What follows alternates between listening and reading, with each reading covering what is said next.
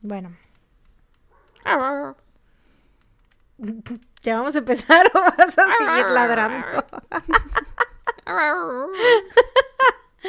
Hola, bienvenidos a su podcast favorito. No salgas de casa. A la vez. Dije, ¿en qué momento me detendrá? y no lo hacía. Iba, yo, iba, iba a o sea, te iba a dejar seguir, pero por el bien de nuestros escuchas. Una dije, hora, ¿no? Güey, qué pedo. La, la ópera de Eileen Wuornos. Motherfucker. Eh, Tun, espera, tun, tun. Ah, sí, tun, tun, tun. Eso te iba a decir. Faltó la parte más importante. Tun, tun, tun. Oigan, ¿qué onda? ¿Cómo, es, eh, ¿cómo estás? Porque siempre les preguntas a ellos y no a mí. ¿Viste cómo me detuve? Te corregiste. Sí, sí. corregí, sí, sí, sí. ¿Cómo estás?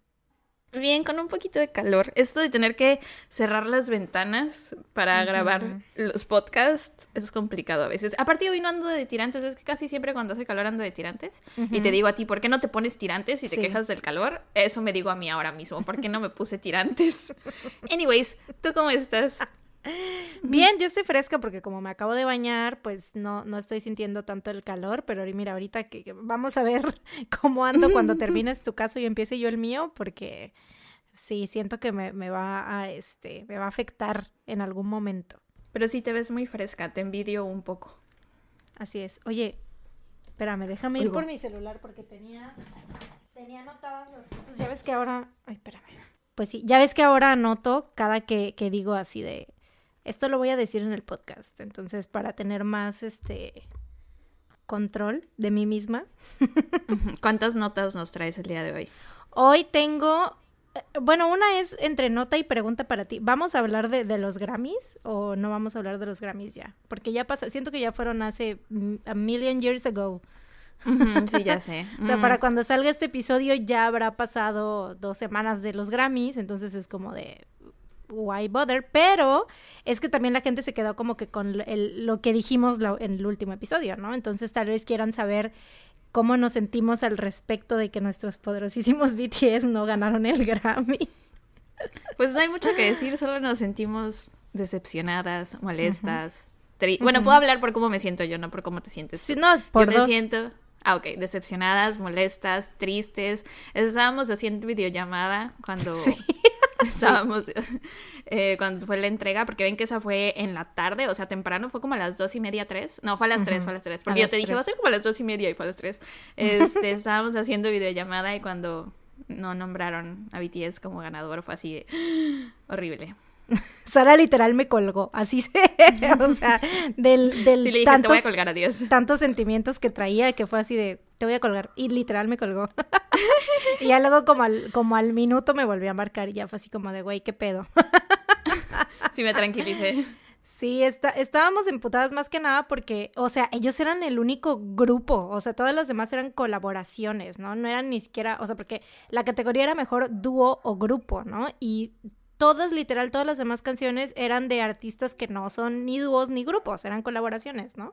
Sí, aparte pinche Gaga, güey. O sea, no, ya lo he hablado con Mariana. Mi enojo no es contra Gaga ni contra Ariana Grande. Ellas no tienen la culpa. Pero ni No. siquiera les importaba, la- o sea, si ganaban o no. O sea, Ariana se enteró por Twitter, creo. Ni siquiera estaba viendo los premios y Gaga estaba jetona. Y ahí tienes a nuestros siete preciosos coreanos desvelándose, güey. Sí, pobrecitos, güey, la Sí. neta. Sí, sentimos muy feo, pero ya, ya, ya. Esa herida ya estaba Ya como que, sanando, o sea. ajá, ya, ya, ya. O sea, ahorita estamos hablando de esto porque como que para darle seguimiento, ¿no? A, la- la- lo que dijimos la semana pasada. Ajá, este, sí. Pero lo que sí es que obviamente su presentación estuvo súper chida. Obviamente, este, ellos rompiéndola como siempre. La gran coreografía, el gran escenario. O sea, hicieron su performance en el, la cima de un puto rascacielos en Seúl. O sea. ¿Qué tan chingón tienes que ser para hacer eso, güey? Sí, Pero bueno. muy chida su presentación. Hubo presentaciones muy chidas. Lo otro que quería decir, a eso iba, güey. ¿Te acuerdas que el, el episodio pasado dijiste que el- tu flama de Harry se estaba volviendo a encender y así? O sea, que no se había apagado la flama, sino se había como que bajado, algo así dijiste. ¿no? Y yo dije, güey, con esta presentación, neta, verga, esa llama no solo, o sea, explotó, güey. Es, es como que mi Yeah. cuerpo es un boiler. Y, y, y la llama, o sea, es como que había pasado un viento, que ese viento es BTS, ¿no? Y había apagado la flamita que estaba ahí encendida por Harry. y con esta presentación, güey, ¡puf! me explotó el boiler, güey. Ya sé, güey, yo no estaba muy, yo no estaba muy emocionada de que fuera a presentar Watermelon Sugar porque del álbum es de mis canciones menos favoritas, Sí, te- hay pero mejores. la verdad lo hizo muy bien. Aparte se veía Oh. guapísimo. Güey, qué... Güey, es un rockstar, güey. Es un rockstar. es un rockstar, güey. Es que lo amo mucho, güey. Es, güey, aparte de que está. uf, Güey, el cuerpo, el outfit aparte, güey, o sea, porque sin camisa, o sea, bueno, sin playera, con un saco nada más. Y, güey, sus tatuajes y, ay, no, güey, neta me puso muy Ah, mal pero- su voz. Y luego el arreglo musical, o sea, no mames, todo, toda la presentación estuvo perfecta. Pero ¿qué tal su outfit cuando se cambió? ¿Qué tal su outfit de la alfombra roja? Ese es el bueno. Ese es el Harry que conozco. Sí, güey, sí. Es como Mi la acuario dualidad, favorito. güey. Sí. La dualidad, güey, o sea. Claro que Así tenía que ser acuario, güey. en la presentación, güey, por supuesto. En la presentación súper acá sexy y todo así, y luego con su Sí, puta bufanda de... Bueno, en la presentación traía Una también boa de plumas. La, boa sí. de plumas esa, pero se la quitó, ¿no? Y ya luego en la... con otra. Güey, es que aparte hasta el cubrebocas combinado, o sea, eso me dio mucha risa, la neta. Bueno, pero todos traían cubrebocas combinado. No solo él. Todos traían. Ah, Bueno, sí es cierto, todos traían cubrebocas combinado, ¿verdad? Es como que ya el, el must de la alfombra roja, así de que tu cubrebocas combinado. Pero sí, Muy bien. ¿Tenemos algún otro anuncio parroquial? em, según yo no. Bueno, está bien. Entonces, vamos a comenzar. Esta semana me toca empezar a mí y yo te voy a platicar sobre el asesinato de Bobby Joe Stinnett. Y de fondo, a lo lejos, hay un perro ladrando. No, no vive conmigo ese perro. No puedo decirle que se calle. Entonces, les pido una disculpa por ese ruido. Entonces, Ahí está, ¿lo escucharon? Bobby Joe Stinnett era una mujer de 24 años de edad que vivía en Skidmore, Missouri. Missouri, Missouri. Missouri. Missouri, Missouri. Eh, quienes la conocieron la describen como muy inteligente, tímida, bondadosa y confiada. Estaba casada, su esposo se llamaba Seth. Seth. Z-E-D. Nombre. Ah, ajá. Zed, como el DJ. Seth. Ajá, sí. Mm. Él, pero él, él fue primero. Este Seth fue primero. El otro Es le el, copió. es el Zed original, claro. Original, sí. Eh, ellos se conocían desde la secundaria. Creo que de hecho fueron su primer pareja. O sea, Bobby fue la primera novia de Seth y Seth fue el primer novio de Bobby. y se casaron en 2003 a los pocos años de haberse graduado. En 2004 Bobby quedó embarazada y la pareja estaba muy emocionada porque este iba a ser su primer bebé y tenían muchas ganas de ser papás.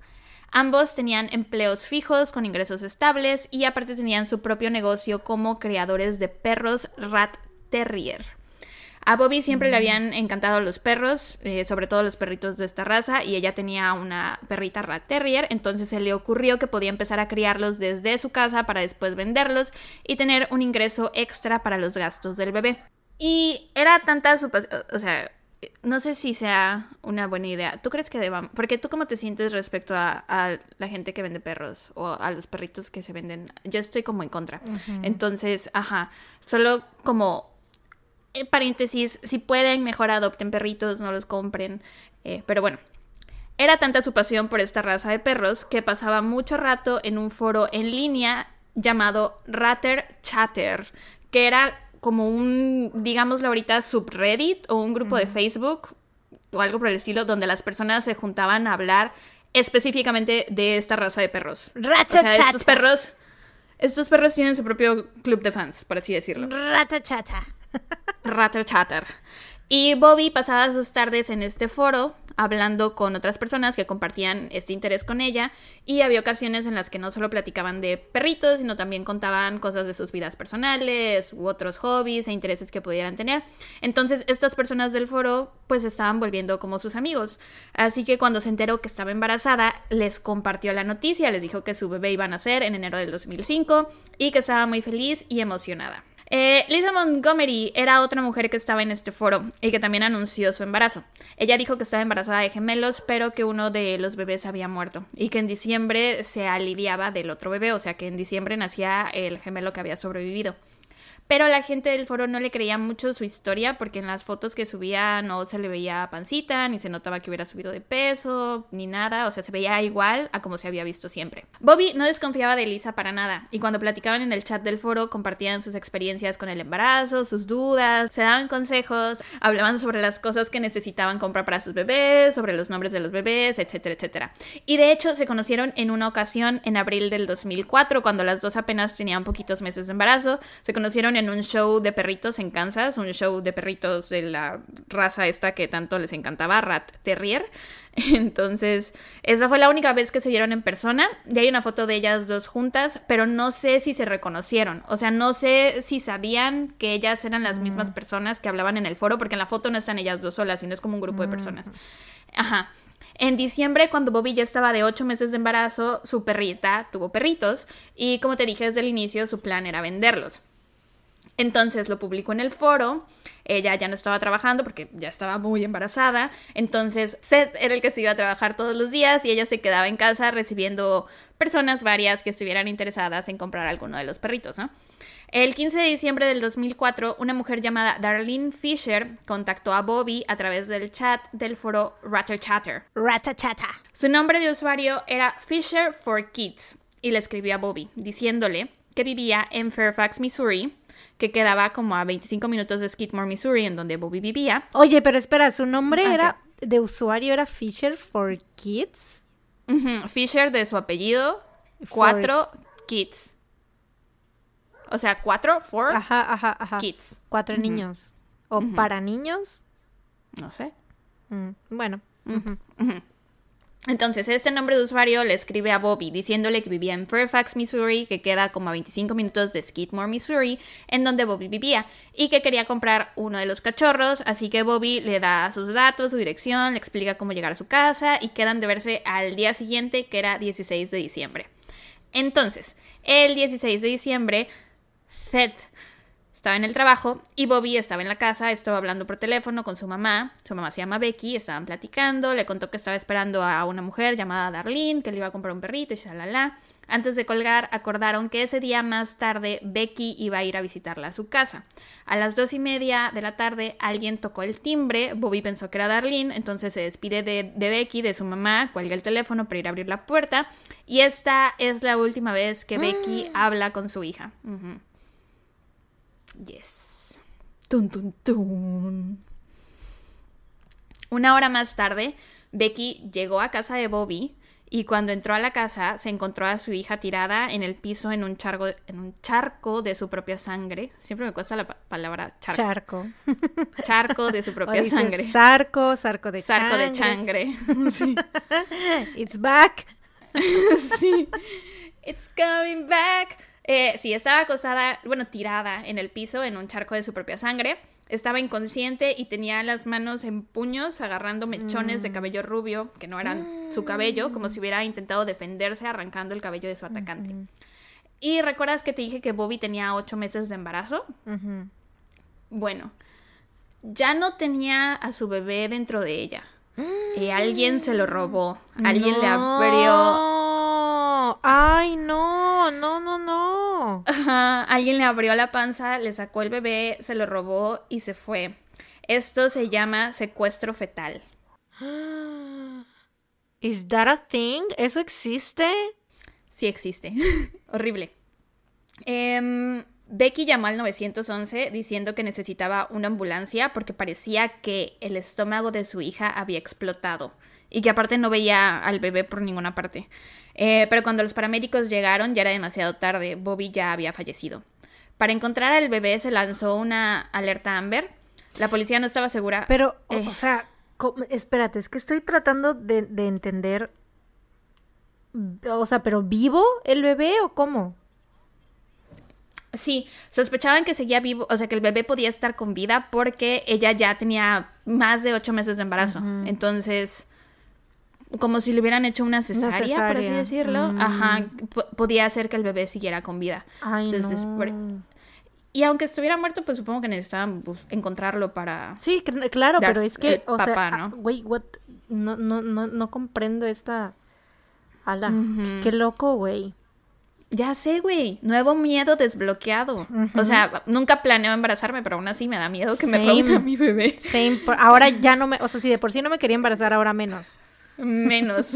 Porque hay un punto uno por ciento de probabilidades que me pase esto.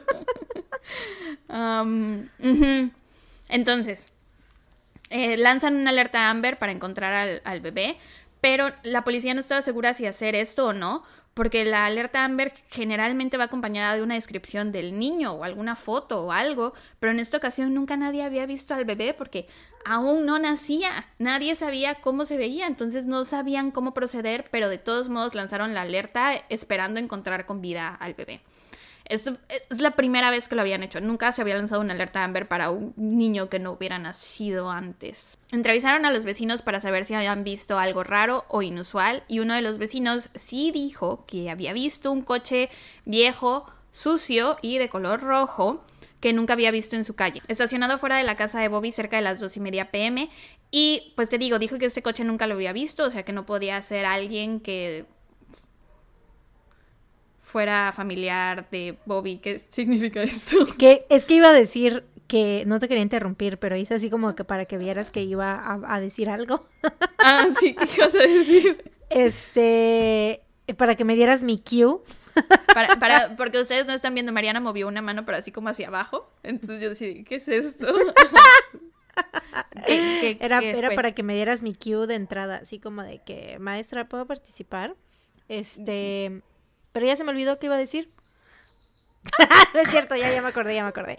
Este, que normalmente que castre los vecinos chismosos, pero en este caso, pues, que, bueno que habían vecinos chismosos, güey, ¿no? Sí. La noticia del asesinato de Bobby salió en las noticias. La noticia del asesinato de Bobby salió en las noticias. Bueno, repetí la palabra, ustedes entienden. Eh, y muy pronto hay otra repetiste la, repetiste la frase, o sea, por si no había. ¿Qué puedo decir de otra forma donde no repita la palabra noticia? Mm. El asesinato de Bobby salió en las noticias. Eso iba a decir, sí. El asesinato de Bobby salió en las noticias y muy pronto el Ratter Chatter todos se enteraron y fue una noticia fuerte para todos porque te digo, eran como amigos, especialmente fue muy fuerte para una mujer llamada Diane, que se había hecho amiga de Bobby a través del foro, platicaban casi todos los días y ya tenían tiempo conociéndose, entonces fue un gran impacto para ella. Diane se metió al foro y no sé si con la intención de resolver el caso o como simplemente para recordar a su amiga, no sé, pero el punto es que entra al foro y se puso a revisar posts de los días previos al asesinato, posts que, que Bobby había hecho, perdón, em, y se encontró con la conversación entre Darlene Fisher y Bobby.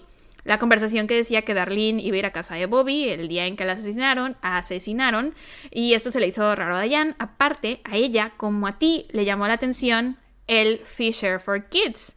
Le dio como mala espina. Mente de detectives, güey. efectivamente. Tras. Eh, entonces, Diane decide reportar todo esto a la policía por si acaso esta mujer había tenido algo que ver o por si a lo mejor ella tenía información pertinente al caso. La policía buscó a Darlene Fisher en Fairfax, Missouri, y resulta que no existía ninguna Darlene Fisher y que la persona con la que había hablado Bobby le había estado mintiendo sobre su identidad.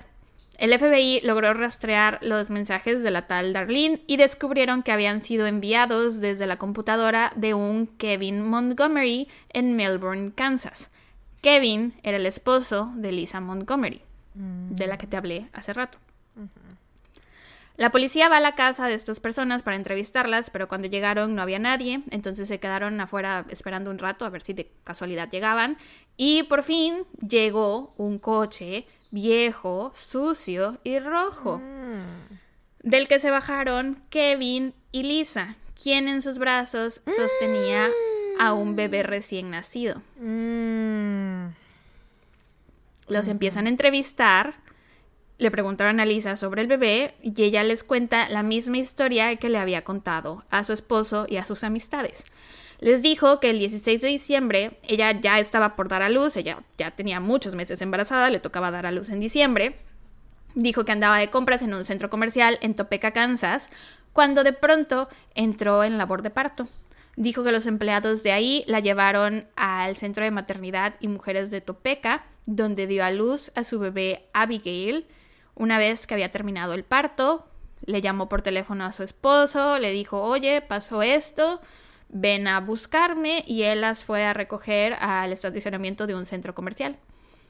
Los oficiales deciden llamar a este centro de maternidad para corroborar los hechos y resulta que no había ningún registro de ninguna Lisa Montgomery dando a luz el 16 de diciembre, no sabían nada del tema y no la conocían ni nada. Los agentes de policía la confrontan y le dicen que saben que les está mintiendo y es aquí cuando Lisa decide confesar. Entonces, aquí quiero hacer una pausa porque les quiero contar sobre Lisa, quién era y de dónde salió y cuál era su problema. Lisa Marie Montgomery nació el 27 de febrero de 1968. Creció en una casa llena de abusos y violencia. A los tres años tuvo su primer contacto con el sexo, por así decirlo, cuando su hermana de 8 años, con quien compartía habitación y con quien compartía cama también, fue violada mientras Lisa estaba acostada junto a ella. Em, si Lisa se portaba mal, su mamá la obligaba a desnudarse y la dejaba fuera de la casa desnuda en la nieve. A los 11 años, Lisa fue violada por primera vez por su padrastro, que era un hombre alcohólico que constantemente violentaba a su madre. Eh, las violaciones continuaron hasta que Lisa se salió de la casa a los 18 años. El tipo la violaba varias veces a la semana e incluso construyó un cuarto al lado del tráiler en el que vivían, que tenía una entrada aparte. Y ese cuarto es el que usaba para violarla, sodomizarla, golpearla, le azotaba la cabeza contra el piso de concreto. Mm. Un día su mamá entró al cuarto mientras Lisa estaba siendo violada por su padrastro y al ver esto la mamá sacó una pistola y la usó para amenazar a su hija, ¿Qué? diciéndole diciéndole cómo pudiste Mm. hacerme esto. Mm. Ujú. Con el tiempo los abusos empeoraron, el padrastro invitaba a sus amigos para que entre todos la violaran, todos violaran a Lisa juntos y estas sesiones, sí, estas sesiones de violación terminaban eh, con los hombres orinando sobre ella. Cuando se descomponía algo en la casa, tú el baño, llamaban al fontanero, el fontanero lo arreglaba y si no tenían dinero para pagar, la mamá simplemente les ofrecía a Lisa. O sea, la- como que la vendía, la prostituía, ¿Cuántos- les cuántos pagaba con su hija. Ya para este Pues todo esto fue de 11 a 18. A la madre. A los 18, Lisa logra escapar de esta situación casándose con su hermanastro Carl, o sea, con el hijo del tipo que la violentó por tantos años. Eh, su matrimonio también fue violento y abusivo. Tuvo cuatro hijos con esta persona, eh, pero su cuarto hijo nació muy prematuro, entonces el doctor le aconsejó que se hiciera una ligadura de trompas. Lisa se la hizo, eh, después se divorcia de Carl y se vuelve a casar ahora con Kevin Montgomery. A pesar de haberse hecho este procedimiento, o sea, ella sabía que no podía quedarse embarazada, a cada rato inventaba que estaba embarazada, Mm. tanto a su ex como a su actual ex- eh, a su actual esposo. Y a todos siempre, o sea, porque era estoy embarazada y pues eventualmente tiene que haber un bebé, ¿no? Como resultado de ese embarazo. O mínimo Entonces la siempre decía- panza, ¿no? Así Ajá. que le crezca.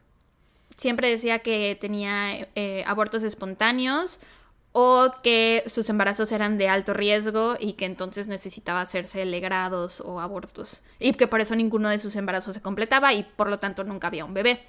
A su esposo Kevin le inventó tres embarazos. Los primeros dos fue que le dijo que eran de alto riesgo y shalala, y que por eso no había bebé.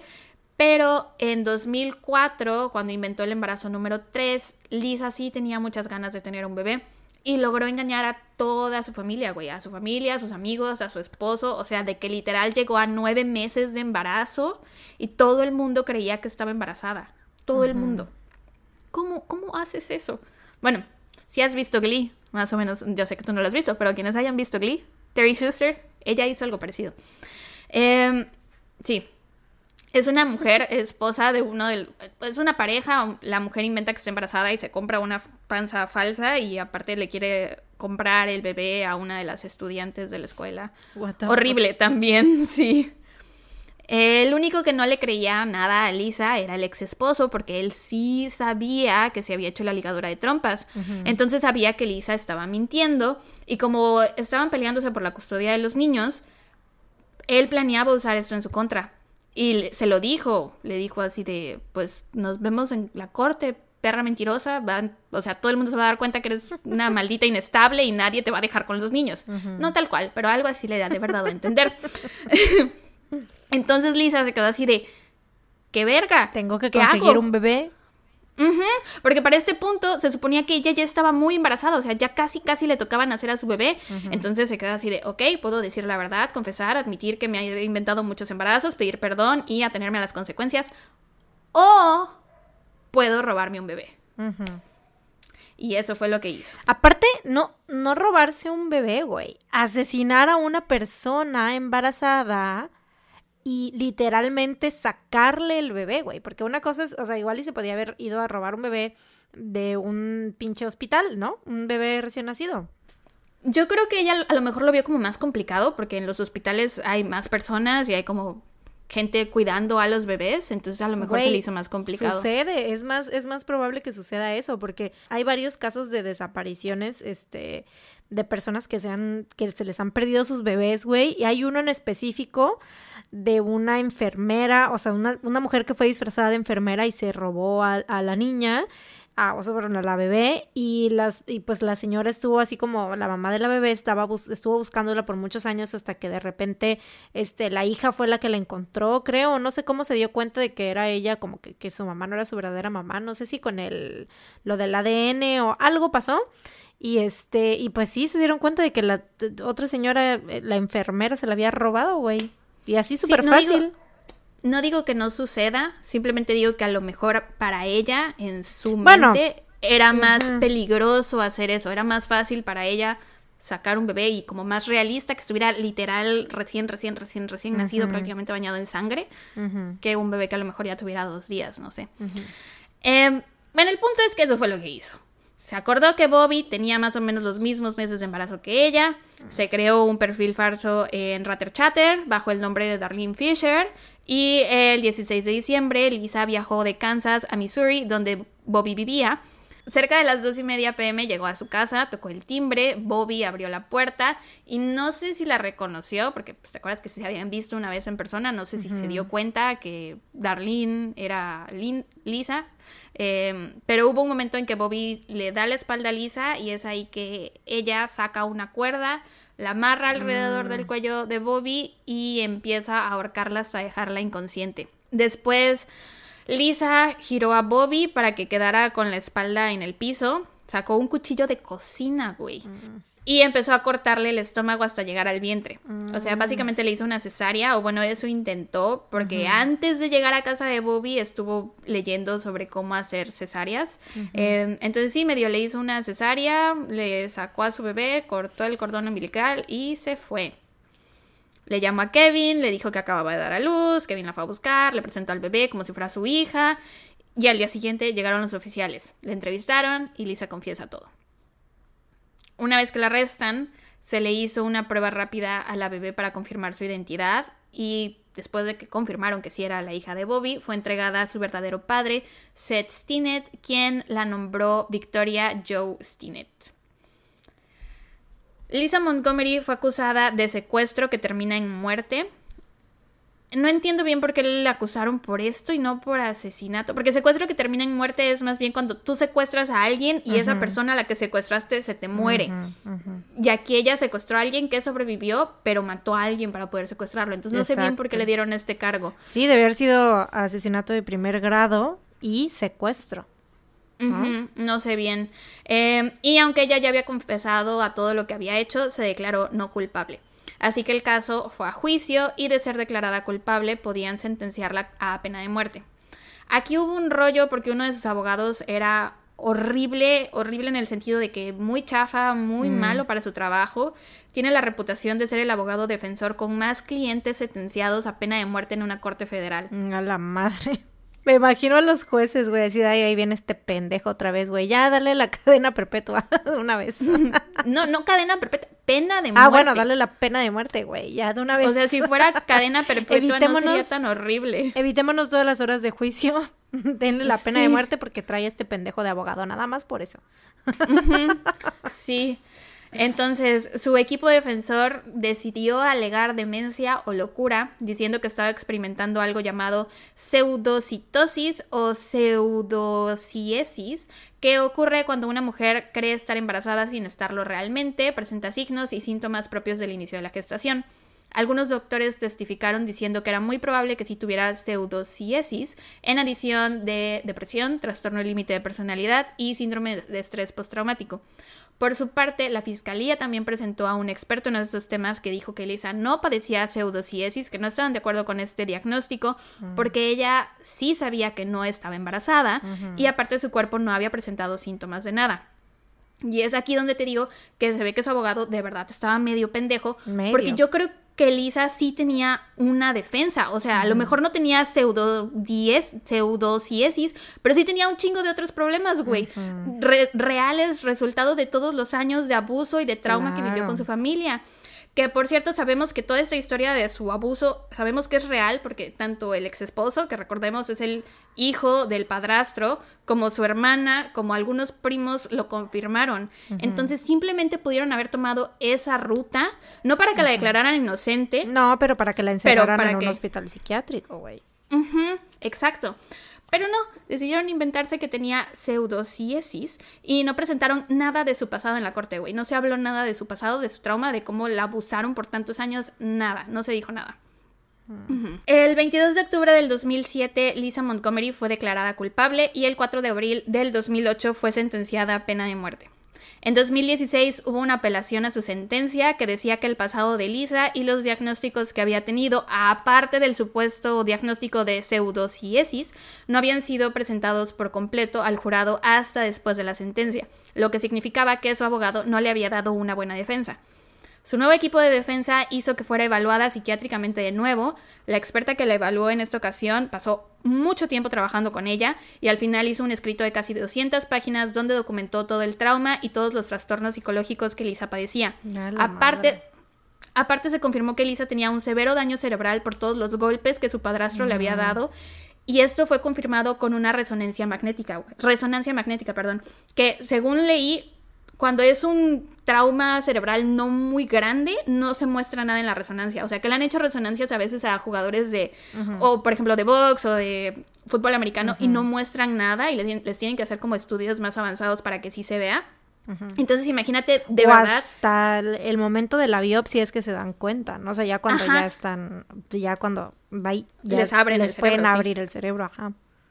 Entonces imagínate el nivel de trauma cerebral que tenía Lisa para que se viera en una resonancia magnética. Entonces, es posible que al momento de asesinar a Bobby y de sacarle al bebé, sí estuviera pasando por un episodio psicótico o de demencia o que estuviera alucinando, pero eso no significa que tuviera pseudociesis, porque ella nunca presentó síntomas físicos del embarazo. Y ella al inicio sabía que no estaba embarazada. Ella, o sea, ese embarazo comenzó como una mentira. Pero eso no quiere decir que cuando haya cometido el crimen no estuviera pasando por un episodio psicótico. No sé si me explico. O sea, igual Sí. al principio sabía que estaba mintiendo, pero después como que... Se creyó su propia mentira, ¿no? O sea, ya Ajá. cuando, cuando tenía, o sea, es que también, pues por el tiempo, ¿no? Y como dices que ya había mentido dos veces antes, y esta vez fue como de que no, pues ya, o sea, obviamente si, si no les doy, si no salgo yo con un bebé, ya nadie me va a creer nunca más en la vida nada, no voy a poder seguir con mi vida, ¿no? Que aparte, güey, pues ya tenía hijos, güey. ¿Por qué no concentrarse en sus... O sea, se ve que no. O sea, bueno, obviamente tenía problemas, ¿no? Era una persona que no estaba bien mentalmente.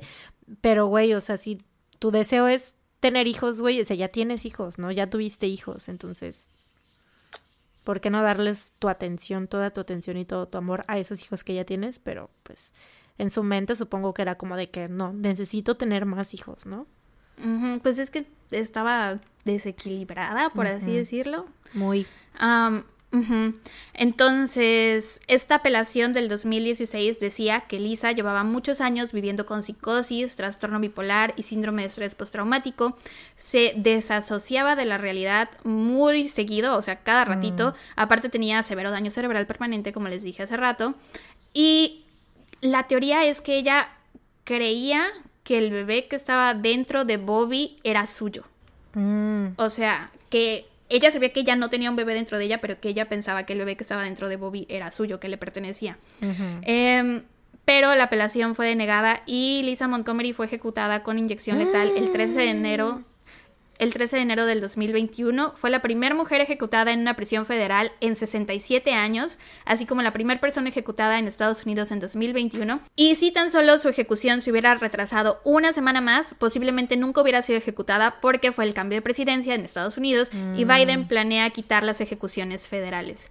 Y de hecho, es la única persona que ha sido sentenciada a muerte por secuestro fetal y no tenía antecedentes penales, cuando otras personas que han cometido este mismo crimen y si tienen antecedentes les han dado de 20 a 50 años en prisión. En uno de los podcasts que escuché contaron sobre otro caso de una persona que mató a la mamá estando embarazada, mató a los dos hijos que tenía la mamá, o sea, a los dos niños ya vivos que tenía la mamá, se robó al bebé del vientre y se robó a un bebé chiquito de meses que tenía la mamá. Entonces, no solo fue el el asesinato. O sea, fueron tres, tres asesinatos y un secuestro. Sí, o sea, el, crimen fue mucho más grave y a esa persona le dieron este, vida en prisión. Y su crimen fue mucho más grave. No mames. Exacto. Y, cómo, güey, neta, no me cabe en la cabeza cómo ejecutan a alguien en este, o sea, güey, este año. O sea, fue como de que, güey, ¿qué pedo? ¿Cómo? Lo hicieron en, lo hicieron en chinga, güey. Quedaban tres personas por ser ejecutadas antes de que terminara la administración de Trump. Ah. Y las tenían que ejecutar porque si no, sabían que cuando Biden llegara probablemente no los iba a ejecutar. ¿Y como por qué? ¿Cuál era la prisa de querer matar gente, güey? O sea, así, es como güey. No, no, no, hay, ya hay que apurarnos y matarlos antes de que Biden tome el... Güey, ¿qué, chingados? Güey, literal así fue. ¿qué, qué pedo? Literal así fue, haz de cuenta que un juez dijo que no la ejecutaran, o sea, que se retrasaba su sentencia, su ejecución, hasta después de que la evaluaran, que no la ejecutaran, y esa misma noche después de que ese juez dio esa orden, otra persona dio otra orden y la ejecutaron. O sea, otra persona de un rango más alto. Ajá, sí. Güey, ¿qué pedo? ¿Qué pedo con esa gente? Ese es mi problema con la pena de muerte, güey, que no, o sea, que es injusta, o sea, porque no a todos los juzgan con los mismos parámetros, no a todos se les aplican las mismas consecuencias, o sea, no estoy diciendo que Lisa fuera inocente, claro que su crimen fue horrible y merecía ser castigada, sí. pero ¿por qué con la pena de muerte? O sea, ¿por qué no le dieron vida en prisión o por qué no la mandaron de por vida a un hospital psiquiátrico? No sé, este caso me pareció muy interesante por esto y sobre todo, o sea, esto y que te digo de que algunas personas no se les aplican los mismos parámetros. ¿No está el pendejo de Chris Watts vivito y coleando ahorita? Exacto, güey. El pendejo que mató a su esposa y a sus dos hijas, güey. ¿Dónde chingados está? Dime si ese no es un crimen peor. En pinches prisión, güey. O sea, obviamente todos los días de su puta vida está pagando por esta, por sus, sus chingaderas. Pero, güey, ¿por qué no ejecutar a ese pendejo? Exacto. Pero bueno, mis fuentes fueron eh, un video del canal de YouTube de Molly Westbrook. El video se llama The Case of Bobby Joe Stinnett. Este caso se conoce como Bobby Joe, el caso de Bobby Joe Stinnett o el caso de Lisa Montgomery. Por si quieren investigar sobre el caso, pueden buscarlo de esas dos formas. Eh, también un episodio del podcast Crime on the Couch, el episodio 45, que se llama Lisa Montgomery. Y un episodio del podcast Gruesome, Horrific True Crime, Bobby Joe Stinnett, Lisa Montgomery and the Death Penalty. Y ya, me llamó mucho la atención este caso. O sea, para empezar, porque el crimen es horrible. Me parece horrible lo que hizo. Pero. Pero está más Sí, creo que su defensa. Ajá, sí creo que su defensa estuvo del nabo. Y sí creo que la sentencia fue injusta. O sea, cuando la comparas con las otras personas que han cometido crímenes similares y que aparte tienen antecedentes penales, te quedas así de, güey, ¿por qué a ella sí y a los demás no? Que claro, la familia, la familia de Bobby, pues todos querían que le ejecutara, casi todas las personas en Missouri querían que le dieran la pena de muerte, pero pues aún así, no sé, yo díganos a ustedes qué les parece. Yo creo que fue injusto que le ejecutaran. Aparte, es que, mira, no sé, hay hay de crímenes a crímenes, güey. Hay de, de gente eh, o sea, hay de psicópatas a psicópatas, ¿no? O sea, como que en este caso yo creo que tiene muchísimo, o sea, debieron de haber tomado mucho en cuenta el estado mental en el que ella estaba y los traumas que tenía y el por qué y que obviamente nunca en su vida había recibido ningún tipo de tratamiento y que nadie jamás había como preocupado por ir y decir así de que, oye, ¿estás bien? o sea, entonces obviamente fue como, no, no sé, siento que no tomaron muchísimas de esas cosas en, en, cuenta y más que nada, sobre todo que le tocó ese abogado pendejo que pues no sabía ni qué pedo, ¿no?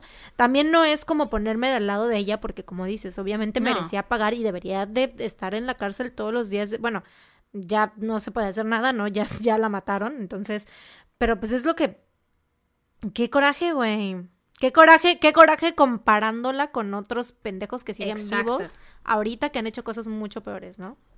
Sí, es lo que, lo que yo decía, no es que no es que yo quiera que le hubieran declarado no culpable o inocente o lo que fuera, porque claro que fue culpable, pero claro que hubo, o sea, había más detrás y si su defensa hubiera sido mejor, si su defensa no hubiera sido ese abogado pendejo, que es el abogado con más casos, eh, con, bueno, con más clientes sentenciados a pena de muerte, a lo mejor. El peor abogado seguiría del con vida. Sí, güey, o sea, literal, por eso es conocido, porque es el que tiene más clientes sentenciados a pena de muerte. No mames, ¿por qué sigue trabajando, güey? Güey, sí, ¿quién lo contrata, güey? O sea, debería de Pues es de los abogados gratuitos que les da el Estado. ya debería de, debería de tener en su tarjetita así de el, el, el, cuente, ¿eh?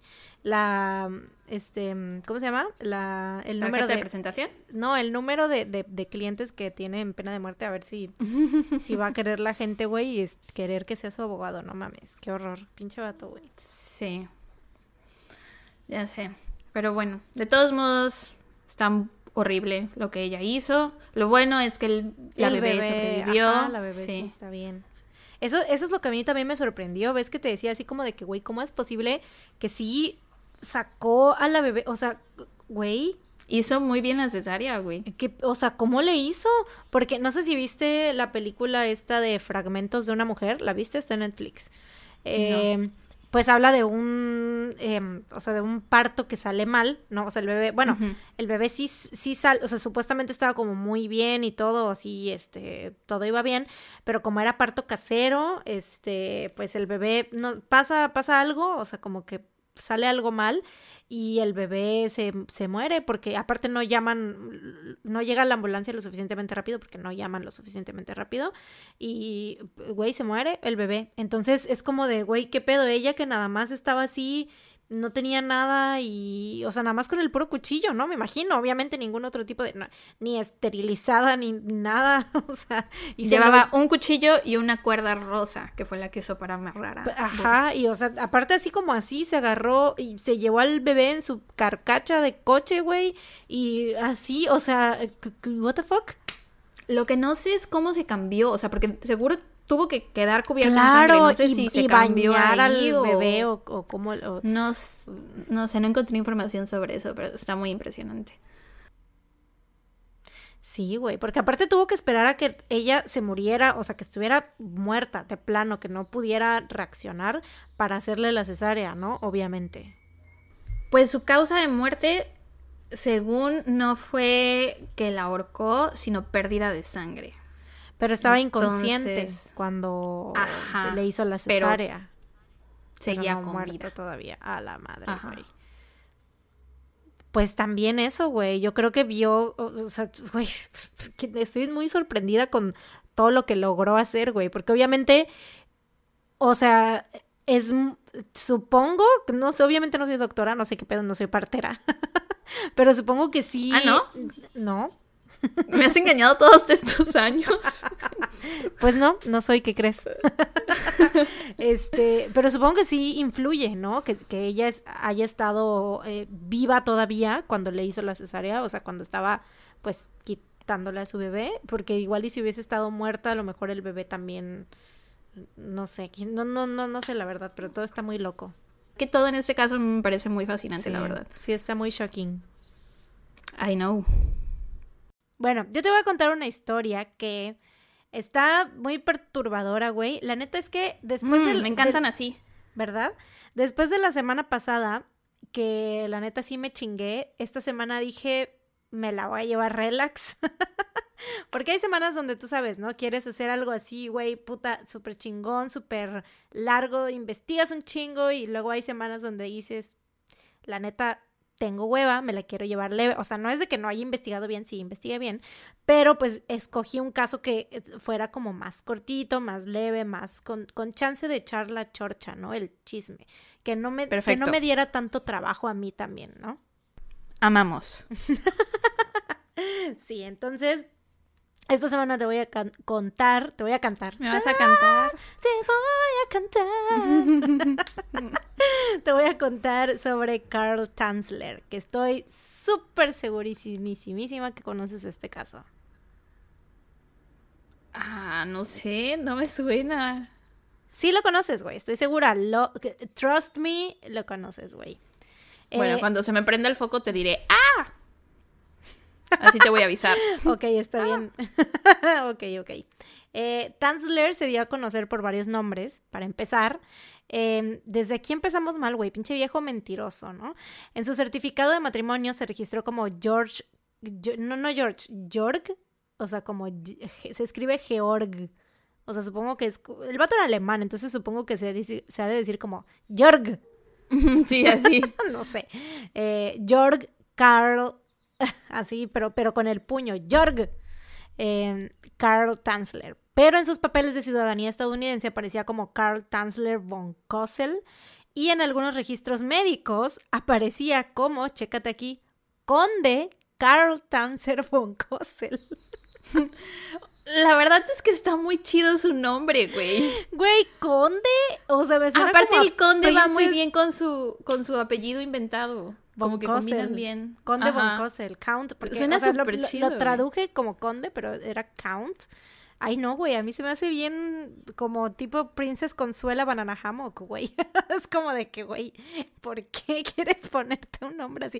Te cambias, o sea, ya te, te- tienes la libertad de poner cualquier pinche nombre. Te puedes llamar Beyoncé, pero no, escoges llamarte Conde Carl Tanzler von Kossel. Pero no siento que ese nombre se parezca al de Princess Banana. Porque, es, güey, conde. ¿Cómo te puedes, o sea, tú te llamas, ¿cómo te vas a llamar conde? Yo, yo si pudiera me pondría emperatriz Conde- Sara Errejón. ¿Y cómo eso es diferente a Princess Consuelo Banana Hammock, güey? Porque suena más poderosa la palabra emperatriz que princess. Pero es, es- lleva, está en el mismo espectro, güey. No, siento que emperatriz suena más chido. Igual No, conde. siento que estás Princess no suena tan chido. o sea, siempre. Pero eso no tiene nada que ver aquí. Entonces, ¿cómo quieres que te llamen? Emper- o sea, si tú te pudieras cambiar el nombre, te lo cambiarías a Emperatriz Sara. No, la verdad no. Ahí está, güey. Entonces estás mamando. O sea, estás defendiendo a Don Conde von Kossel. Es que sí, tú- creo que el nombre suena muy chido y no creo ¡Qué que se parezca al Princess. Bueno, en gusto se rompen géneros. Bueno, en fin, como sea. Este viejo nació en, Ale- en Alemania el 8 de febrero. Güey, otro pinche acuario. Últimamente siento que he estado contando puros casos de, de- de acuarios. O sea, el viejo pendejo de la semana pasada del David Berg también era acuario, güey. Espera. ¿Qué? El pendejo de David Berg nació, o sea, en su cumpleaños era un día después del mío, güey. Bueno, o sea, el 18 de febrero. ¿Qué Sí, estás es buscando? Sí, ¿Qué- no, a David ¿Que no confías en mí? Lo Necesito escribí, verificar datos. Nos hemos equivocado muchas veces, acuérdate cuando pero a esta Bibi vez, Gaitán. esta vez... Pero esta vez yo ya lo, ya te había dicho, lo había, te lo había platicado por WhatsApp, que el pendejo de David Berg era acuario. Te dije, Sí, sí, es nació el cierto. 18 de febrero. Sí, es cierto, sí, es cierto. Eh, Aileen Wuornos, por ejemplo, ella era Pisces, pero de febrero. Entonces, para mí es casi lo mismo. Es, que es una casi acuario. Lisa Montgomery, de la que yo hablé, también nació en febrero. Acuario. O Y de hecho. David. No, era, era Pisces. este, pero David Berg es. Hay personas que cuando. O sea, él nació el 18 y el 19, creo que a partir del 19 ya son Pisces. Entonces a él se le considera como cúspide, creo. Entonces sí es como si fuera a lo mejor no tan acuario, sino más Pisces. Tal vez aquí los del problema son los Pisces. Tal vez aquí los del problema somos los que nacimos en febrero. Tal vez sí. Maybe. Maybe, ¿no? Pero bueno. Y también el pendejo de Garabito, güey, ese vato era acuario. Bueno, es, sigue vivo el hijo de su puta madre, pero bueno. Eh, este, este otro viejo pendejo, güey, tuvo una infancia normal, o al menos no hay registros de nada raro o fuera de lo común, a excepción de una extraña aparición de la cual te voy a hablar más tarde. ¿Cómo decimos? Pon un pin a este comentario. Así es. Me has entrenado bien. Bravo. Toma. Galleta. Uva. Ah. Em, ajá. Por ahí de 1920 se casó con Doris Schaffer y tuvieron dos hijas, Ayisha y Clarista Tanzler. En 1926, sí eran como de, de nombres exóticos estos vatos, güey. o sea, sobre todo este güey como que dice yo me quiero llamar Conde y a mis hijas les voy a poner Ayisha y Clarista en pleno 1920, güey. Pero bueno, en 1926, claro, visionario de nombres, güey. En 1926, Carl decide abandonar a su familia y mudarse a los Estados Unidos. Se establece en Florida y consigue trabajo como técnico radiólogo en el Hospital de la Marina estadounidense en Key West. En abril de 1930, Carl llevaba tres años trabajando en el Hospital de la Marina cuando recibió a una paciente de nombre María Elena Milagro de Hoyos, una hermosa mujer cubana de 21 años a quien su madre había llevado al hospital para un chequeo porque se estaba sintiendo muy mal, ¿no? Pero no iba como con nada, iba a que la diagnosticaran, ¿no? Y ese nombre no, no Milagro de Hoyos. Güey, Milagro de Hoyos es su apellido. O sea, y a mí me suena de súper de telenovela. A mí sí me gusta. Ah. María Elena. María Elena Milagro, de, Hoyos. Güey. Está muy telenovela. Tengo una conocida de la secundaria que tenía una tía que se apellidaba Piña Parada. Y se llamaba Soy la, soy la Piña Parada, güey. ¿Se llamaba Soy la? Soy la sí, su familia le hizo eso, sus papás le hicieron eso. o bueno, esa es la historia que nos contaba mi compañera. Era muy mentirosa, entonces no sé si me haya mentido o no. Soy la piña parada. Sí, soy la piña parada. Ay, güey, no mames, qué gran es mi nuevo nombre drag. soy la piña parada. Pues algo así me suena Milagro Hoyos o Milagro de Hoyos. Güey, ¿por qué Milagro de Hoyos? ¿Te suena así? No tiene ninguna connotación así como, o sea, ¿qué, vas a decir de Milagro de Hoyos? No te puedes burlar de María Elena Milagro de Hoyos. ¿Qué vas a decir? Suena chistoso, o sea, no me burlaría porque no, no soy burlona, soy castrosa, no burlona. Este, pero no sé, Milagro de Hoyos suena chistoso. Como no se llamaba Emperatriz, ya no te gustó su nombre, güey. O sea, disculpa, disculpa María Elena por tener un nombre de telenovela y no de, de la realeza. Eh, te digo, fue al hospital, ¿no? Carl inmediatamente la reconoce, sabe dónde y cuándo había visto antes a esta bella mujer. Resulta que de morro, Carl, aquí, es, aquí viene donde dejamos ese pin de comentario, aquí viene. Eh, Carl decía que una mujer se le había aparecido en sueños y visiones diciendo que era su ancestro y que su nombre era Condesa Ana Constantia von Kossel. Por eso se cambió el nombre, porque como se le apareció en sus sueños diciéndole que era su ancestra, el vato dijo, yo no me llamo, este, ¿cómo? yo no me llamo Javier. no, ¿cómo se, ¿cómo se llamaba? Yo no me llamo Carl, me llamo conde von Kossel y la verga, ¿no? Entonces esta, esta aparición, esta condesa, le había... ¿No vas a decir nada del nombre de Ana Constantia? Mira, ya no, ya no quiero decir nada porque ahora resulta que Milagro de Hoyos es el nombre más precioso del mundo, entonces... son apellidos, son apellidos. María Elena...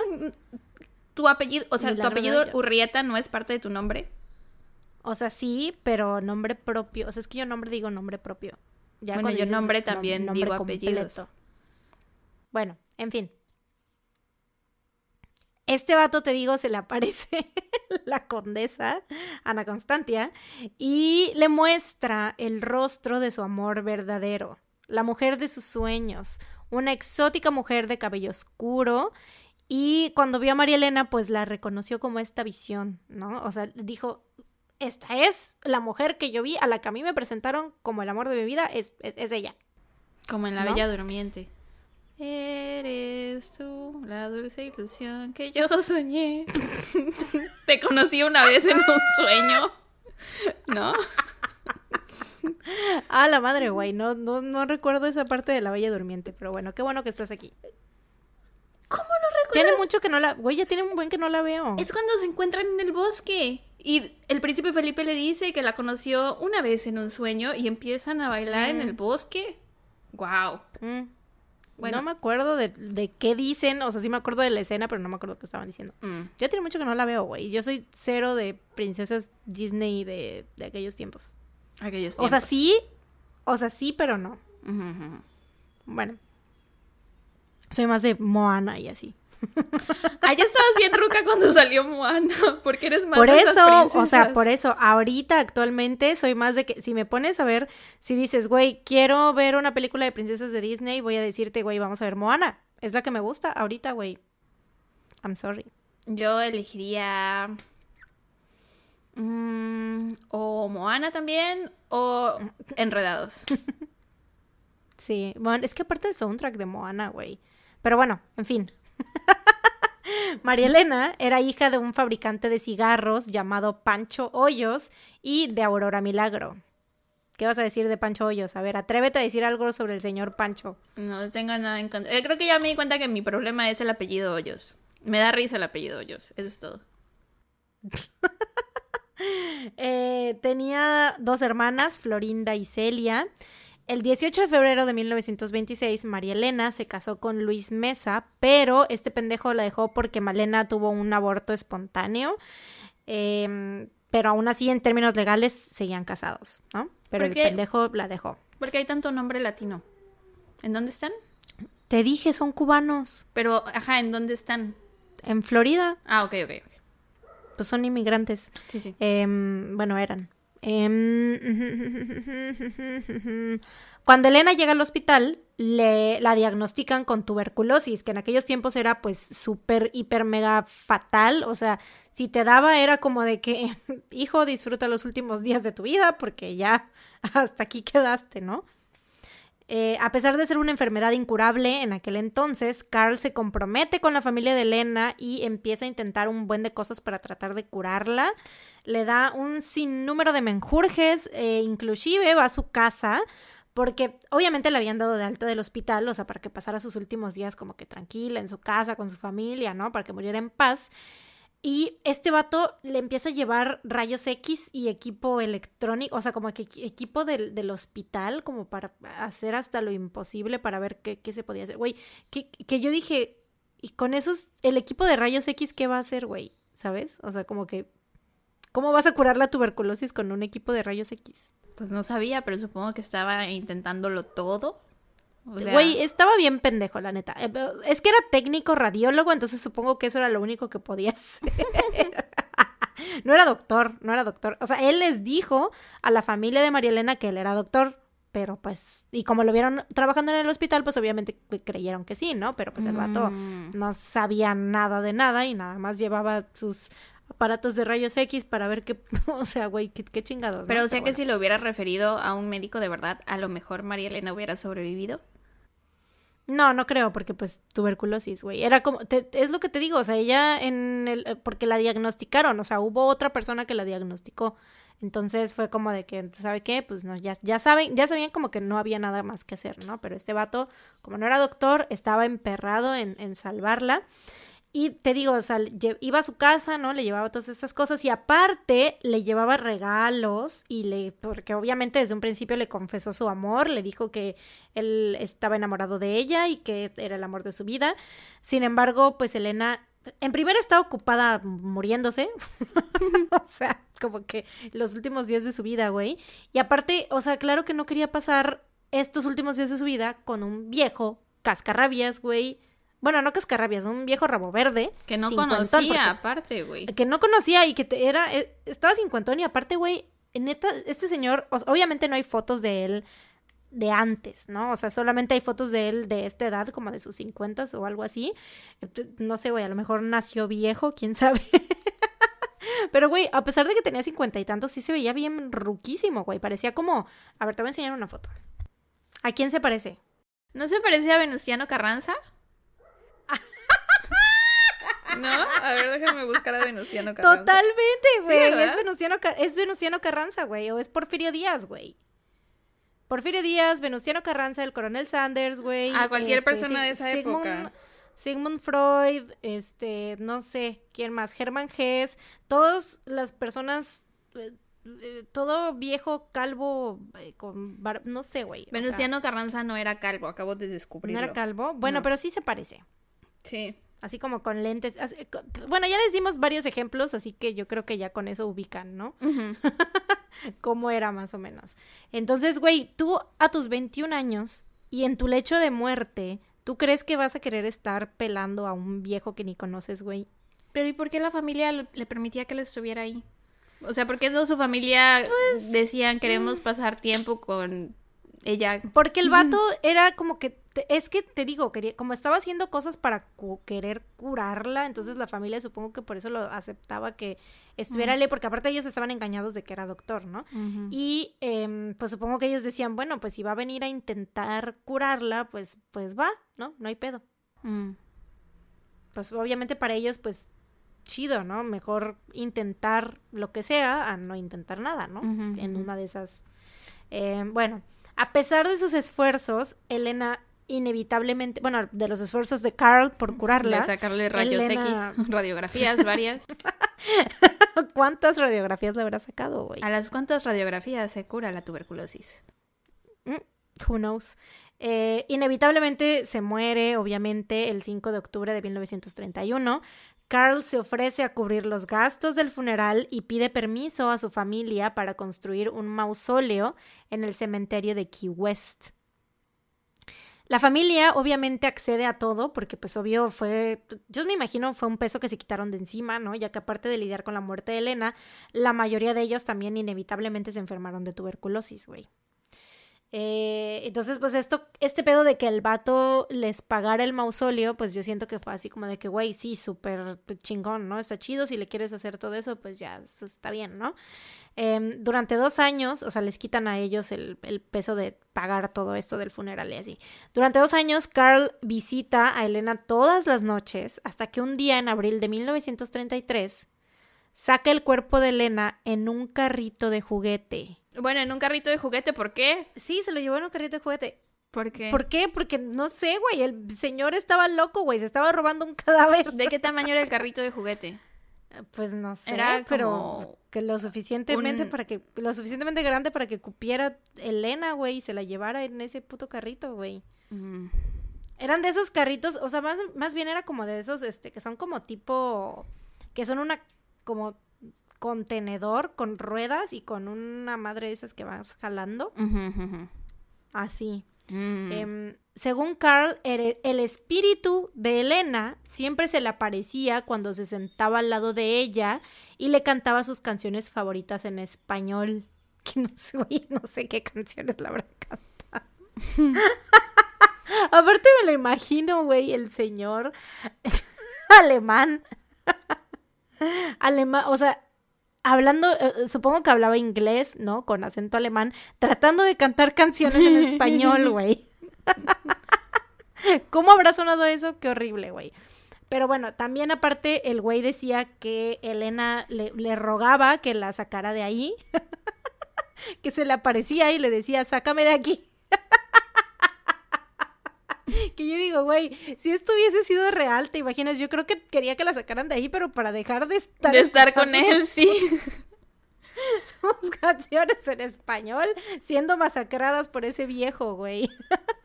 Había malentendido, o sea, él le cantaba a ella cuando ella se le aparecía. él le cantaba a Yo ella entendía- y por eso ella se le aparecía. No, Yo no, no, entendía que por ella se le aparecía diciendo. y le cantaba a él. No, por eso te estoy diciendo, imagínate con- él con su acento, o sea, cómo habrá sonado esas canciones, güey, en español. Qué horror, güey. Aparte, pobres de los otros muertitos que estaban alrededor. Güey, o sea, por eso Elena se apareció y le dijo, sáquenme de aquí. Yo supongo, güey, porque neta me lo imagino y digo, güey, aparte, ¿qué canciones en español se habrá sabido, sabes? O sea, como... No sé qué canciones se cantaban en Para 1924. bailar la bamba, no sé, güey. No, la bamba no creo que existiera todavía. ¿No? No, según Ah, yo no, la bamba los- empezó con Bueno, aquí ya eran los, los 30, 40, no sé. la bueno. bamba. Ya vas a buscar. Lo sabes. La bamba 1983, güey. A la verga. Claro que no existía. No, pero ¿qué buscaste? ¿La película o la canción? Porque la canción es más vieja que de 1983, por supuesto. La bamba es una canción tradicio- tradicional mexicana de autor desconocido. Publicación 1983. Mm. Bueno, entonces, ¿qué habrá sido, güey? ¿Qué, ¿Qué canciones? A lo mejor una de Jorge Negrete. No, tampoco, ¿verdad? Ese güey ya está como más para los 50. Ah, no, aquí dice que fue en los años 50. Ahí está, ya ves, te dije. Sí, tendría que haber sido antes de los. Bueno, Oh, se presume que la bamba se creó en 1900, mil- 1683. ah, ah, ah, ya ves, ya ves, estaba bien, estaba bien. Le cantó la bamba. Seguramente sí le cantó la bamba, güey. Pero, güey, tú me, me lo imagino. O sea, obviamente no una ver- no la versión normal de la bamba, ¿no? De que para bailar, sino romántica, ¿no? Así como para bailar la bamba. no sé, güey. A ver, voy a buscar mejores éxitos de los años 20.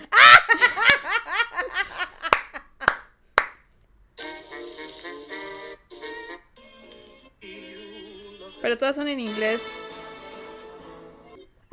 No me sale absolutamente ninguna en español, ¿qué pedo? Bueno, en mi mente le cantaba la bamba en versión romántica, ¿no? Vamos a decir que sí. Este, En fin, el tipo se lleva el cadáver de Elena a su casa. Y como claramente ya estaba en una etapa muy avanzada de descomposición, pues decide hacerle algunos arreglitos. Unió sus huesos con cuerdas de piano, le llenó el estómago con harapos remojados en cera, le puso unos ojos de vidrio, una peluca del propio cabello de Elena, la cual por supuesto había recolectado mientras Elena vivía. Ay, qué horror. Qué. Creepy. Y prácticamente la enrolló con yeso blanco. Güey, pero ¿cuánto cabello tuvo que recolectar para hacer una chingada peluca, güey? Exacto, güey. Te voy a enseñar. Te voy a enseñar a Elena en vida. Show me. Show Guapísima. me. Muy bonita, sí. Guapísima, modelo, este, you're Inalcanzable. beautiful. Claro, y te voy a enseñar a Elena como Carl Ay, siento la que esto me va a tenía. traumatizar. No la quiero ver. ¿Me va a traumatizar? No. ¿Abres los ojos? Ok. Es como Michael Myers.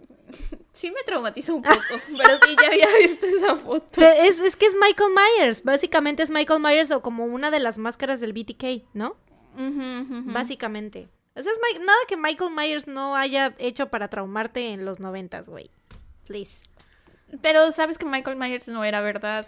Pero sabes él- que esta María Elena era una buena persona, pero era una buena persona, güey, ¿sabes? O sea, no es como que va a venir y asustarte ni nada. O sea, ella, al contrario, el que te, el Bueno. que te debe de preocupar es el coronel Sanders, güey.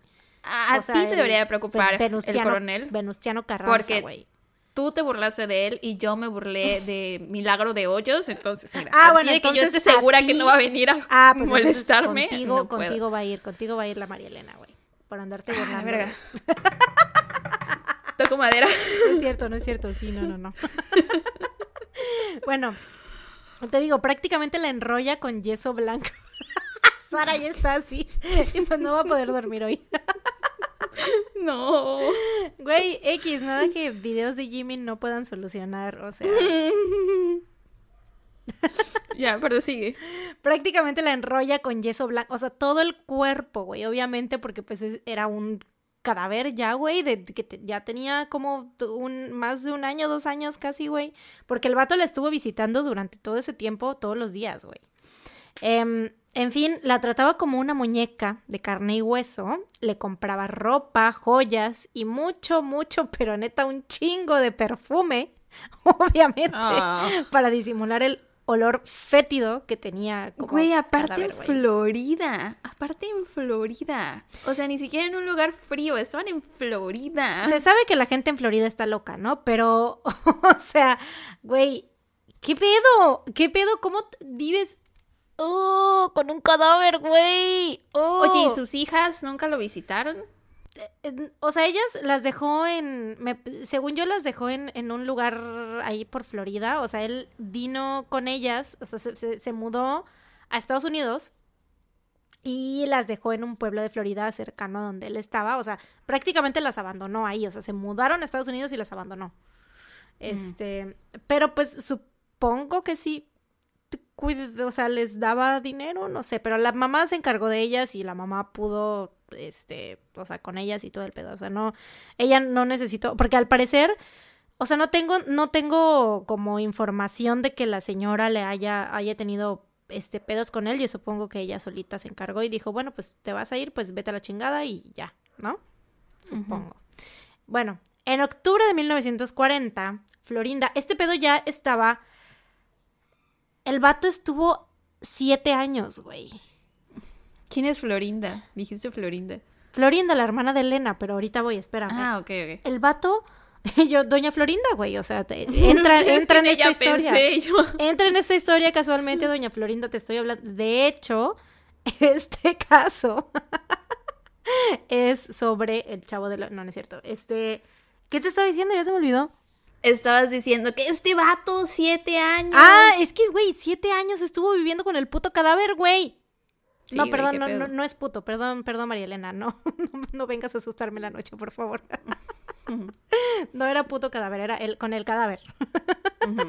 ya no quiero este faltarle al respeto de ninguna manera, María Elena, güey. Siento que va a venir. Y sí se Él también está muerto, ¿eh? Pero no se veía tan creepy como María Elena, güey. Bueno, supongo. O sea, no mames, María Elena es. Güey, era Michael Myers prácticamente, güey, de, de Halloween. Em, bueno, en fin.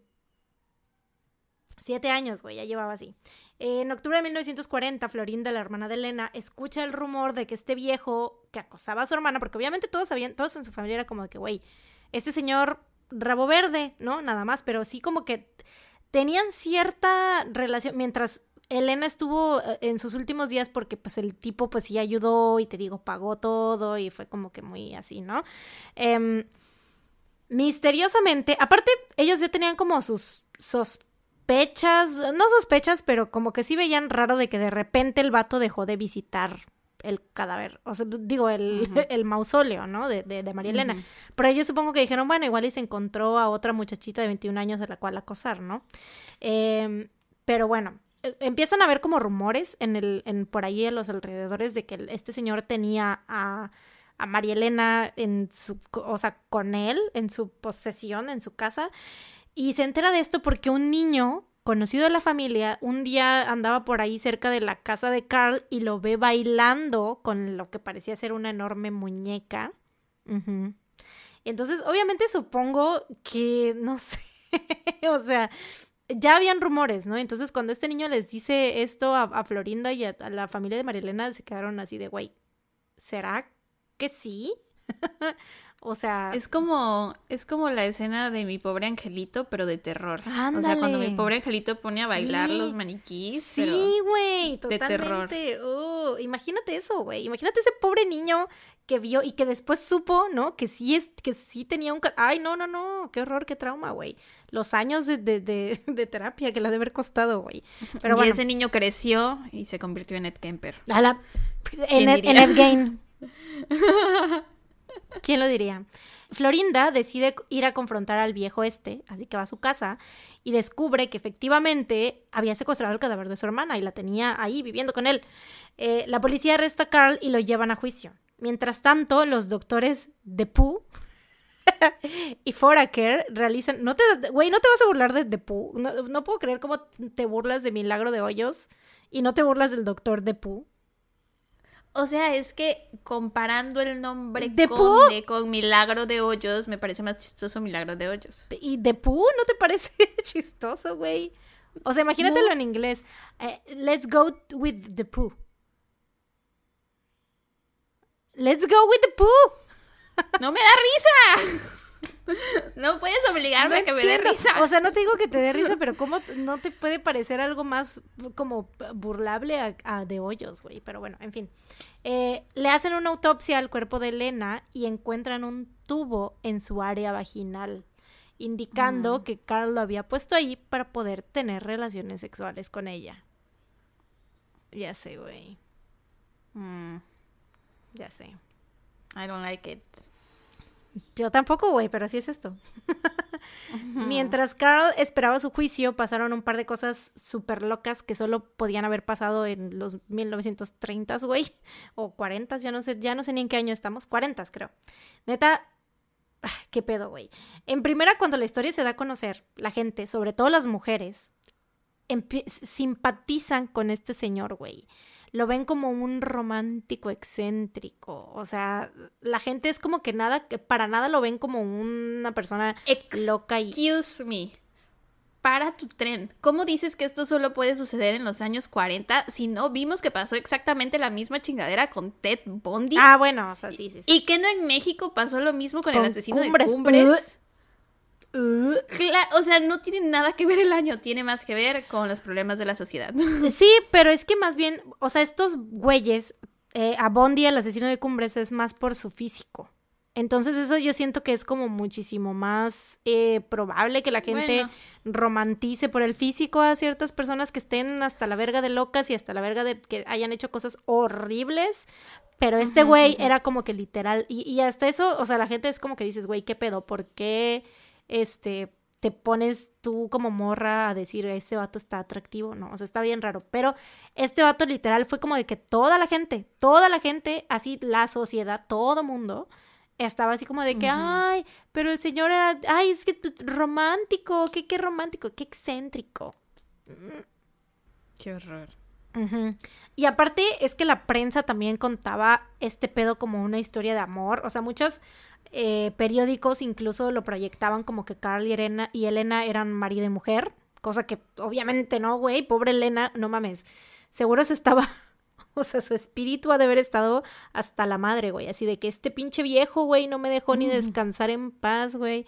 ¿Sabes? Y luego, imagínate que eh, salga esta noticia y ella así, no sé, güey, en el en el cielo diciendo así de, güey, ¿qué pedo con este señor? y con esta gente que está creyendo que literal yo, o sea, éramos marido y mujer, güey, cuando nada que ver. Pero bueno, la otra cosa loca que pasó, güey, fue que después de la examinación, o sea, después de que le hicieron la autopsia, el cuerpo de Elena fue puesto en exhibición en una funeraria de Key West. Y fue visto por alrededor de 7000 mil personas, güey, lo cual en aquel entonces es como si tuvieran, güey, un un chingo de gente, o sea, literal te vio todo el mundo, todo mundo te vio. Población de la Tierra, 7000 Siete mil personas. Año 1940. todo mundo, todo mundo fue. Eh, güey, del juicio a la bestia, güey. Casi que ni quiero hablar de eso porque ah, me, empieza a dar un tic en el ojo, güey. Cuéntame. Eh, eh, em, Carl Tanzler fue acusado de los cargos destrucción maliciosa y sin motivo de una tumba y también del cargo remover un cadáver sin autorización. Sin embargo, los cargos fueron retirados y Carl fue liberado, pues el Estatuto de Limitaciones de los Crímenes había expirado. El Estatuto de Limitaciones, para quienes no sepan, es una ley que establece el tiempo máximo después de un evento dentro del cual se pueden iniciar procedimientos legales o sea, en español ya había pasado mucho tiempo desde que el pendejo cometió los crímenes. Básicamente, ¿no? Otra cosa muy cagada, güey, que pasó durante el juicio. Esto sí me dio risa, esto sí me dio risa del juicio. Esto ya pasó como que la parte frustrante de que el vato ni siquiera, o sea, ni siquiera lo encerraron en un hospital psiquiátrico, güey. Obviamente, eh, güey, claramente estás viendo que esta persona está mal de la cabeza, güey.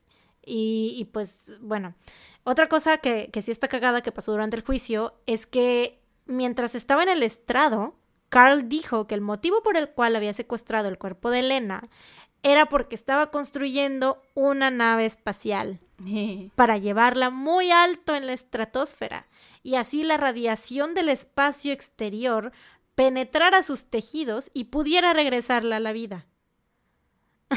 O sea, el güey en serio sí pensaba que con sus aparatos de, de radiólogo podía salvarla, güey. Literalmente, creía Wow. Técnico radiólogo que creía en el poder de, la salvación mediante la radiología, güey. Wow. Este güey pudo haber sido un líder de culto si se lo hubiera propuesto, güey. Mm. O sea que no, no, lo, no pagó nunca por su crimen. Mm, jamás, güey. Después del juicio y de que este güey saliera completamente libre, porque pues se fue así a vivir a otro lugar, se fue a vivir a un pueblo más cerquita de, de donde estaban su ex esposa y sus hijas. Em, pero pues no, nunca pagó, nunca lo, nunca pasó tiempo en la cárcel ni en ningún hospital psiquiátrico ni nada. Y después de, de estar como que ya establecido en su nueva, en su nueva comunidad, porque obviamente lo corrieron del trabajo, güey, no tenía dónde trabajar ni nada. Y güey, tuvo el nervio, bueno, en primera saliendo, saliendo del juicio, casi, casi que apenas estaba pisando así tierra como hombre libre, y pidió que, le que si por favor le podían regresar el cuerpo de Elena. así de, ya pasó todo, soy libre, ok, está bien, ¿me la pueden regresar, por favor? What the fuck, güey. Obviamente lo mandaron a la chingada, güey. ¿Qué pedo? y la familia Milagro de Hoyos enterró a Elena en una tumba sin nombre en un lugar del que solo ellos sabían. Obviamente, güey, para que este pinche viejo no siguiera queriendo llenar su fantasía de vivir con María Elena después de la muerte, güey. Está muy chistoso que le haya pedido de la vuelta. ya sé.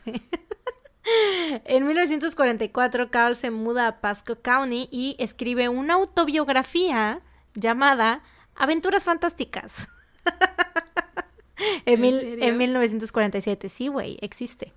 Eh, aparentemente su ex esposa lo ayuda con sus gastos. Por eso te decía que siento que la, la, la ex mujer pues no tuvo pedo con de que, que, se separaran porque pues, se ve que era una persona muy como de que independiente, ¿no? Eh, lo ayuda con sus gastos, de hecho, o sea, todavía, güey, se compadece, dice, güey, a pesar de que nos abandonaste y todo, la verga, pues está bien, tienes pedos, hijo.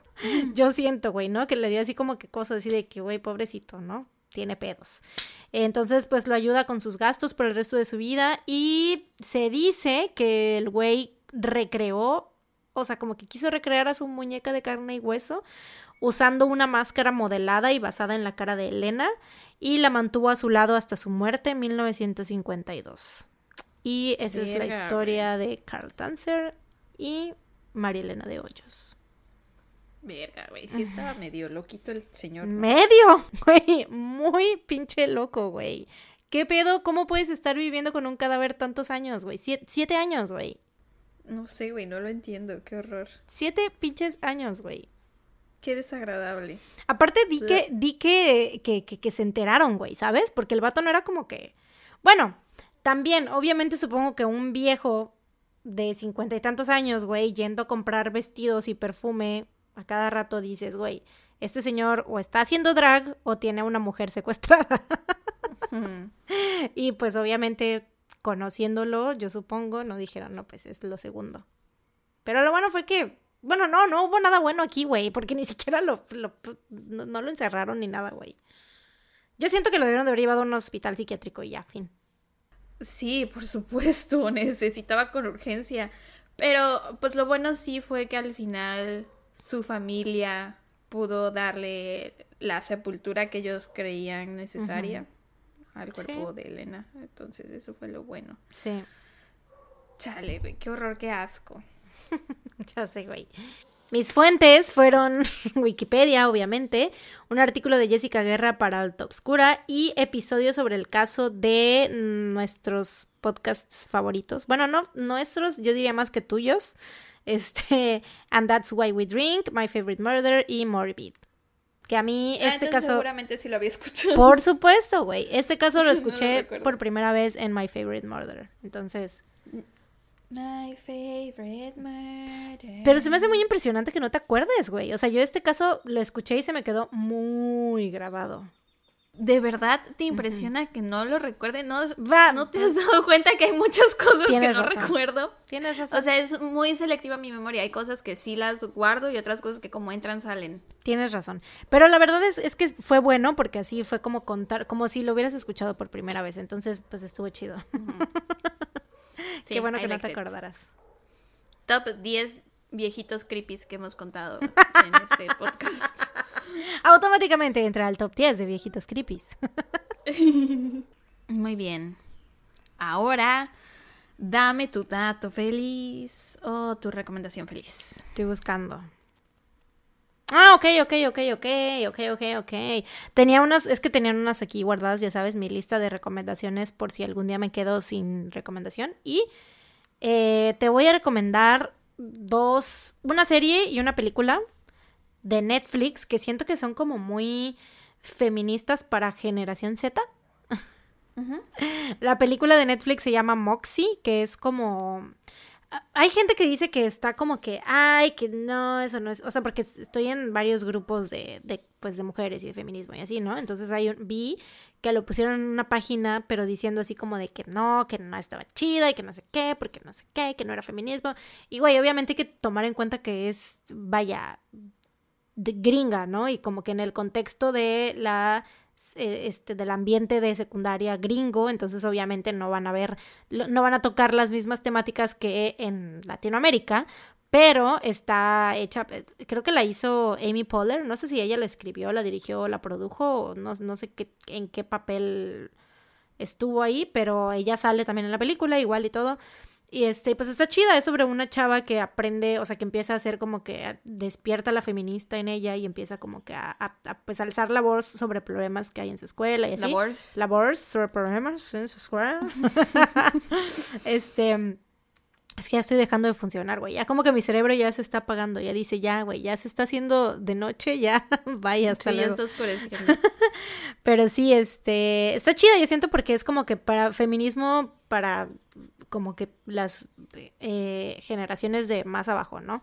Y, o sea, por si tienen así como, siento que está muy friendly, ¿no? O sea, como explicado así para las niñas y para las adolescentes, como para verlo cuando estás entre 8 y 14 años, maybe, ¿no?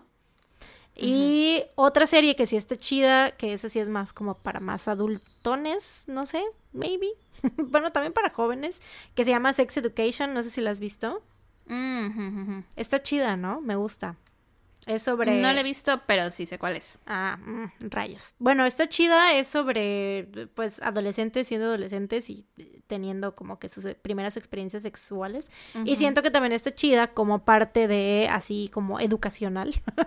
Vaya, se llama Sex Education. este, Y, para, o sea, para las generaciones más de, abajo, siento que esas dos películas, digo, esa, esa serie y esa película están chidas como para que tocan varias temáticas que a lo mejor como, como padre o como tío o como lo que sea o, tú mismo como adolescente pues es más fácil y es más sencillo verlo a través de, o sea, representado de esa manera, ¿no? No sé. Y ya. Ok. Bueno, como tú diste dos, yo no voy a dar ninguna.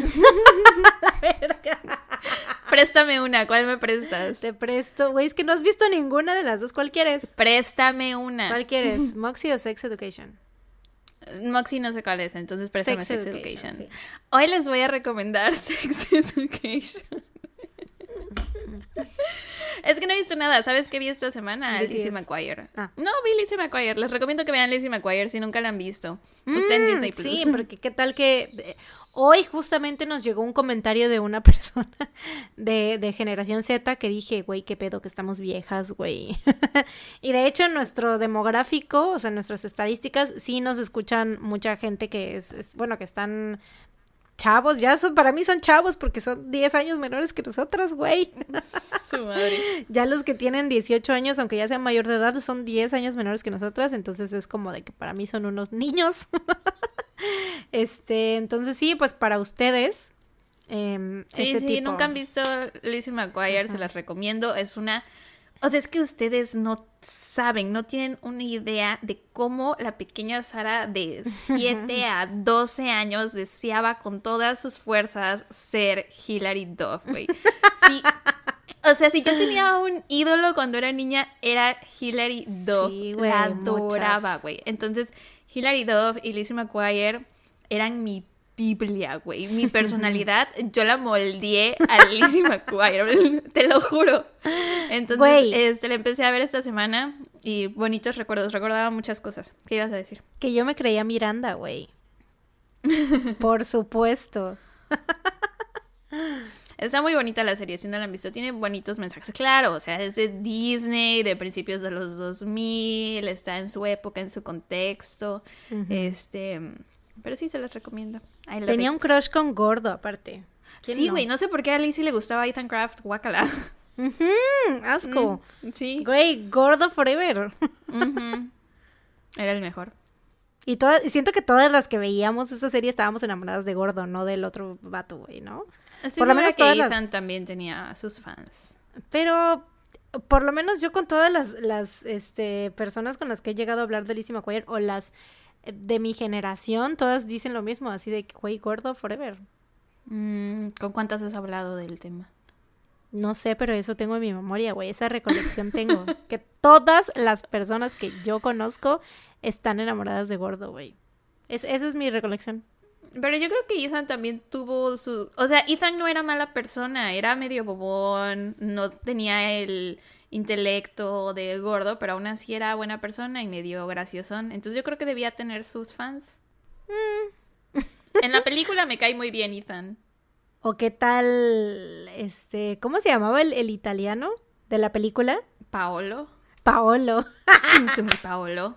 Sing to me, Paolo. Ese güey, pero bueno. Pues ya los, ¿te parece si ya los dejamos? Nos tenemos que, tenemos un mini que grabar. Así es. Y ya se nos hizo de noche, güey, qué horror. Pero es temprano, son las seis y media. Sí, es cierto. Bueno, ahí se ven. Bye.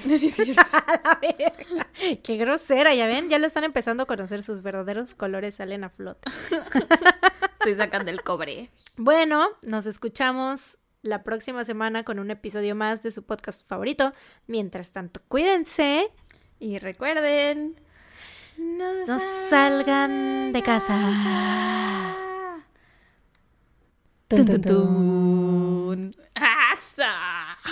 Güey, nunca sé cómo, nunca sé cómo decirlo porque siento que tú, o sea, como que te estoy escuchando a ti y no me escucho a mí cómo lo digo, entonces siempre siento que lo, que lo digo bien feo, güey. Según yo lo dije más igualito ahorita. Cada vez lo digo peor. No, güey. Sí, por eso dije, aso, porque para mí fue igualito. Ah, yo hablaba del tun tun tun. Ah, no salgas de casa siempre lo hacemos distinto. Sí. Pero Yo hablaba de no salgas de casa. Pero bueno, en fin. Bye. Bye.